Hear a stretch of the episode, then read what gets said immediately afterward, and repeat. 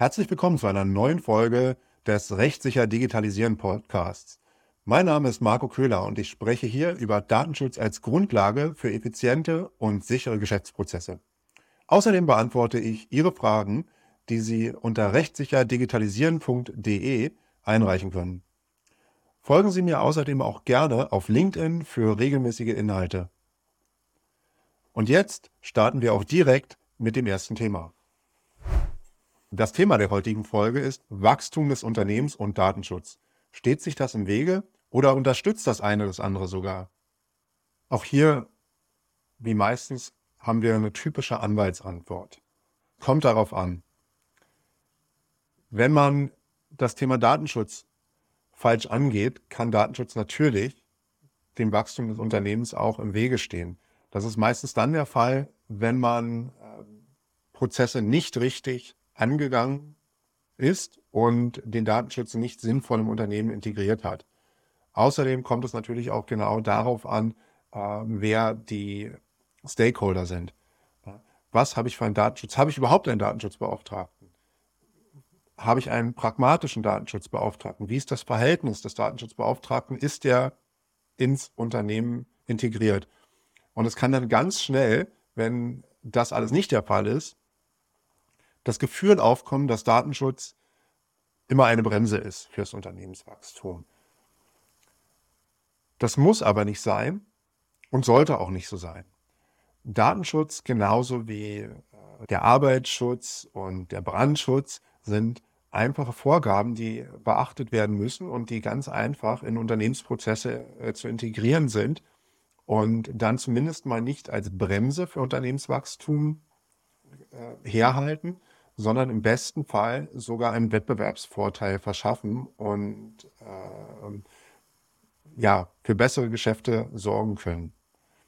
Deswegen würde ich zumindest ähm, weder sagen, dass Datenschutz äh, ein, äh, ein Beschleuniger in jedem Fall ist fürs Unternehmenswachstum, ähm, aber definitiv auch keine Bremse. Ja. Ähm, Datenschutz ist eine gesetzliche Vorgabe. Die Frage ist, wie sehr äh, beschäftige ich mich mit dem Thema. Und das ist dann auch wieder sehr, sehr ambivalent. Das kommt wirklich auf das Unternehmensumfeld an, in dem man sich bewegt. Ich kann nur sagen, ganz ohne Datenschutz geht es so gut wie gar nicht. Gerade im digitalisierten Bereich, äh, bei Digitalunternehmen, ist es so, dass äh, Datenschutz ein großes Thema sein sollte und auch immer wieder nachgefragt wird. Wenn ich ein großes Unternehmen bin, ähm, dann muss ich ganz genau hinschauen, wen wähle ich mir aus als Dienstleister. Und da gibt es in der Regel auch gute Prozesse in den großen Unternehmen, die äh, ganz, ganz klare Vorgaben haben, was von ihren Dienstleistern erwartet wird. Teilweise Zertifizierung, äh, Auditierung, äh, Checklisten und ähnliches. Arbeite ich jetzt mit solchen großen Unternehmen zusammen, muss ich genau das natürlich erfüllen können, um überhaupt an solche Aufträge heranzukommen. Also das heißt, ich falle sofort natürlich durch, wenn ich das alles nicht erfülle. Ähm, in dem Fall kann man natürlich sagen, für die Leute, die sich nicht mit Datenschutz beschäftigen, ist Datenschutz sicherlich äh, eine Bremse fürs Unternehmenswachstum, weil sie sich eben nicht ans äh, Gesetz halten und äh, nicht aufgeräumt haben. Und äh, für die Unternehmen, die ihre Hausaufgaben sehr vorbildlich gemacht haben, kann es natürlich auch ähm, ein Beschleuniger sein weil ich von vornherein gar nicht an andere Unternehmen, an, an diese Unternehmen rankäme. Also ich bin dann schon in einem elitären Kreis ähm, der auditierten bzw. zertifizierten Unternehmen. Ja, letztlich ist es im, äh, im Business natürlich immer eine, äh, eine, eine, eine Business-Entscheidung. Ne? Es, äh, Im Datenschutz wird niemals der äh, entscheidende Faktor sein bei der Auswahl meiner ähm, Dienstleister bzw. meiner Geschäftspartner aber es kann durchaus das Zünglein an der Waage sein. Ja, äh, oftmals äh, hat man ja auch vergleichbare Unternehmen oder Unternehmen, die äh, genau in diesem Punkt äh, sehr, sehr unterschiedlich sind. Und dann kommt es natürlich auf die Gewichtung an. Äh, und da kommt es dann darauf an, wie äh, zum Beispiel politisch exponiert ein Unternehmen ist, welchen Wert genau der Geschäftspartner auch auf den Bereich Datenschutz legt. Und deswegen kann es das Zünglein an der Waage durchaus, durchaus sein. Eine Frage, die ich vor kurzem genau zu diesem Thema gestellt bekommen habe, war, wie groß ist denn die Gefahr, Großkunden zu verlieren, wenn man sich nicht ausreichend um das Thema Datenschutz im eigenen Unternehmen kümmert? Die Gefahr ist zum einen erstmal da, dass ich äh, Großkunden gar nicht erst bekomme, wenn ich mich nicht um das Thema Datenschutz kümmere. Das heißt, äh, in, in der jetzigen Zeit wird man äh, kaum ja, Großaufträge, zumindest nicht im Digitalbereich, herankommen, wenn man nicht ein Mindestmaß an Datenschutzorganisation in seinem Unternehmen etabliert hat. Wenn man das getan hat, dann gehe ich davon aus, dass zumindest die Prozesse so weit äh, etabliert sind, dass auch regelmäßige Überprüfungen äh, erfolgen intern, dass man sich dann tatsächlich auch an das, was man äh, auf dem Papier mal niedergeschrieben hat, auch weiterhin daran hält. Das heißt, da sehe ich auch auf tatsächlicher Ebene, zumindest in meiner idealen Vorstellung, äh, nicht, nicht die große Gefahr, dass ich dann äh, Unternehmenskunden verliere. Wenn ich aber äh, tatsächlich mich gar nicht weiter darum kümmere und mein Geschäftspartner überprüft mich und das macht der, äh, das muss der machen. Der muss regelmäßig auch mal schauen, wie ist es denn um die Dienstleister bestellt äh, und meine Antworten passen dann nicht, dann äh, bestehen durchaus auch Kündigungsmöglichkeiten. Also auch, auch außerhalb der äh, regulären zivilrechtlichen Fristen kann durchaus auch das Thema Datenschutz dazu führen, dass ähm, bei meinem Geschäftspartner äh, ein ungutes Gefühl aufkommt und auch ein außerordentliches Kündigungsrecht besteht. Ein äh, gutes Beispiel dafür wäre, wenn ich meine IT zum Beispiel nicht äh, komplett auf dem neuesten Stand habe. Es gibt einen Hackerangriff, es kommt zu einem Datenschutzvorfall, einem meldepflichtigen Datenschutzvorfall und bei der Aufarbeitung mache ich Fehler. Also ich rede hier von dem Bereich Auftragsverarbeitung. Ich werde äh, entweder ja im Bereich der Auftragsverarbeitung für einen, einen Partner tätig. er vertraut mir, ich habe einen Auftragsverarbeitungsvertrag neben dem äh, zivilrechtlichen Vertrag und ich verstoße gegen diesen Vertrag, indem ich zum Beispiel äh, Datenschutzverstöße nicht früh genug an meinen Geschäftspartner melde oder indem ich durch mein Handeln erst dafür sorge, dass es zu einem Datenschutzverstoß kommt. Und da besteht dann natürlich seitens des Partners äh, die Möglichkeit, sich von dem Vertrag zu lösen. Und darüber hinaus bestehen ganz sicherlich auch noch Schadensersatzansprüche, denn äh, oftmals gerät dann der Partner, äh, der Geschäftspartner ins Kreuzfeuer, weil der meistens die Verantwortung nach außen dafür trägt, was bei mir passiert ist. Also das kann einen ganz langen Rattenschwanz nach sich ziehen und äh, nicht nur dafür sorgen, dass ich einen Geschäftspartner verliere, sondern auch, dass meine Reputation in der Branche derart leidet, dass ich auch keine so schnell nicht mehr an neue Geschäftspartner komme. Eine weitere Frage, die sich in diesem Zusammenhang stellt, ist, warum wird man effektiver, ähm, wenn datenschutzrechtliche Fragen geklärt sind? Und ist diese Annahme überhaupt richtig, dass man im Alltagsgeschäft effektiver wird, wenn ich äh, datenschutzrechtliche Prozesse etabliert habe? Aus meiner Sicht, ja, man wird effektiver, wenn man äh, klare Prozesse zum Thema Datenschutz im eigenen Unternehmen etabliert hat. Das ist wahrscheinlich auch wichtig für die meisten anderen Bereiche. Prozesse an sich machen äh, das Tagesgeschäft einfacher. In der Regel ist es so, dass wenn ich das Rad nicht jedes Mal neu erfinden muss, sondern mich an klaren Vorgaben und Strukturen orientieren kann, dass man dann schneller, effizienter arbeitet, äh, weniger fehleranfällig ist und äh, das natürlich auch äh, Zeit und damit halt auch Geld spart. Und nichts anderes ist wahr für das Thema Datenschutz. Gerade Datenschutz, ähm, der nach der DSGVO relativ klare Strukturen hat, ganz klare Vorgaben hat, bietet sich halt auch an, um äh, Prozesse zu entwickeln. Gleichzeitig ist es aber auch so, dass äh, in den allermeisten Unternehmen und für die allermeisten Leute im Unternehmen Datenschutz nicht täglich eine Rolle spielt.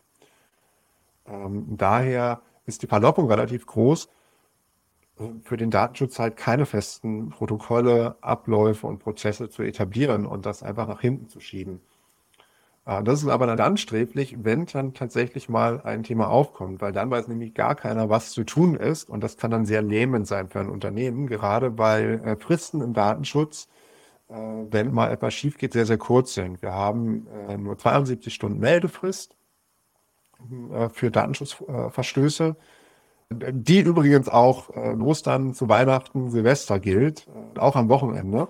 Das heißt, die Fristen sind sehr kurz. Und wenn ich dann keine etablierten Prozesse habe, um damit umzugehen, dann wird das ganze Unternehmen lahmgelegt. Alle laufen rum, keiner weiß, was er zu tun hat. Es äh, kommt zu Fehlern und äh, möglicherweise äh, verpasse ich dann die Frist mit der Folge, dass ich allein für das Fristversäumnis ähm, möglicherweise ein Bußgeld bekomme. Äh, und gerade weil eben nicht allzu oft etwas vorkommt, sind Prozesse ganz wichtig, auf die man sich dann verlassen kann. Weil wenn dann etwas passiert, dann weiß ich, ich habe den Prozess, ich weiß, wo ich nachgucken muss als Mitarbeiter und kann mich an Schritt 1, Schritt 2 und Schritt 3 orientieren. Dinge, die ich sowieso täglich im Alltag 100 Mal mache, äh, die sind bei mir drin. Und wenn dann etwas Neues aber hinzukommt, muss ich mich halt erst eindenken. Und da helfen äh, feste Prozesse, Vorgaben ähm, und Anleitungen den jeweiligen Mitarbeitern auch, äh, wenn nur einmal im Jahr etwas auf dem Tisch landet zum Thema Datenschutz, damit auch umzugehen, ohne äh, Überstunden machen zu müssen und ohne die Angst zu haben, dass etwas schief geht. Wie schon gesagt, spielt das Thema Datenschutz in vielen Unternehmen äh, keine primäre oder treibende Rolle.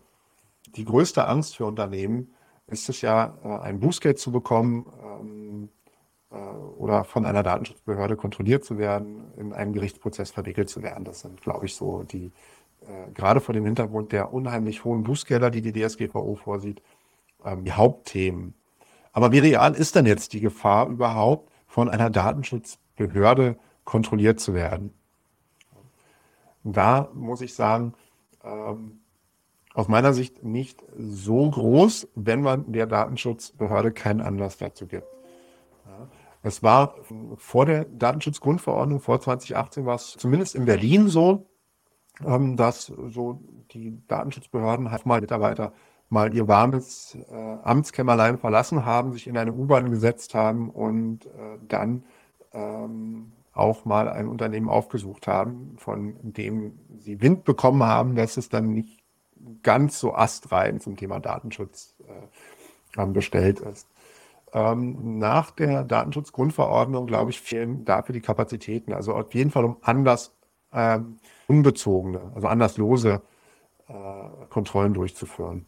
Also wenn man der Datenschutzbehörde keinen Anlass dafür gibt, dann sehe ich jetzt erstmal äh, nicht, dass man als Unternehmen individuell kontrolliert wird. Gleichwohl gab es äh, von sehr, sehr vielen Datenschutzbehörden auch äh, informatorische Schreiben, wo Unternehmen aus einer bestimmten Branche, überlegt sich dann die jeweilige Datenschutzbehörde immer, welchen Branchenbereich man gerne näher unter die Lupe nehmen möchte in einem bestimmten Jahr. Das können zum Beispiel Fitnessstudios sein, was schon passiert ist, aber eben auch Unternehmen aus anderen Branchen. Ähm, da werden dann standardisierte Schreiben rausgeschickt mit ähm, der Bitte, die Fragen, die dort drinstehen, doch äh, bis zu einem bestimmten Termin zu beantworten. Ja, und da kann man sich ja dann vorstellen, wie damit umgegangen wird. Ähm, ob es jetzt klug ist, das Schreiben äh, einfach wegzuschmeißen, auf welchem Stapel man dann landet. Denn äh, erstmal muss ich nicht zwingend äh, antworten. Ähm, oder äh, ob ich dieses Schreiben beantworte und ob ich das überhaupt allein beantworten kann. Ne? Und auf welchem Stapel man dann landet, wenn man es möglicherweise dann doch irgendwie nicht ganz sauber macht. Ähm, ja, also allein da stellt sich dann, dann die Frage, wenn man so ein, ein Schreiben bekommt.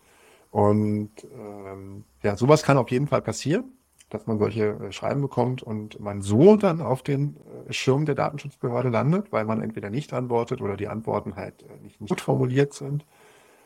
Ähm, aber der viel wahrscheinlichere Fall ist, dass äh, man irgendwie anders auf den Tisch einer Datenschutzbehörde gelangt. Aus meiner Sicht landet man dort, wenn man äh, entweder ähm, einen unzufriedenen Kunden hat, der das äh, Thema auf dem Schirm hat und äh, unzufrieden mit entweder der Dienstleistung oder tatsächlich auch mit der datenschutzrechtlichen Behandlung äh, ähm, seines Falls war und äh, der sich dann die fünf Minuten nimmt und online eine Beschwerde macht bei der Datenschutzbehörde, die die Behörde dann tatsächlich auch bearbeiten muss, in der einen oder anderen Art und Weise.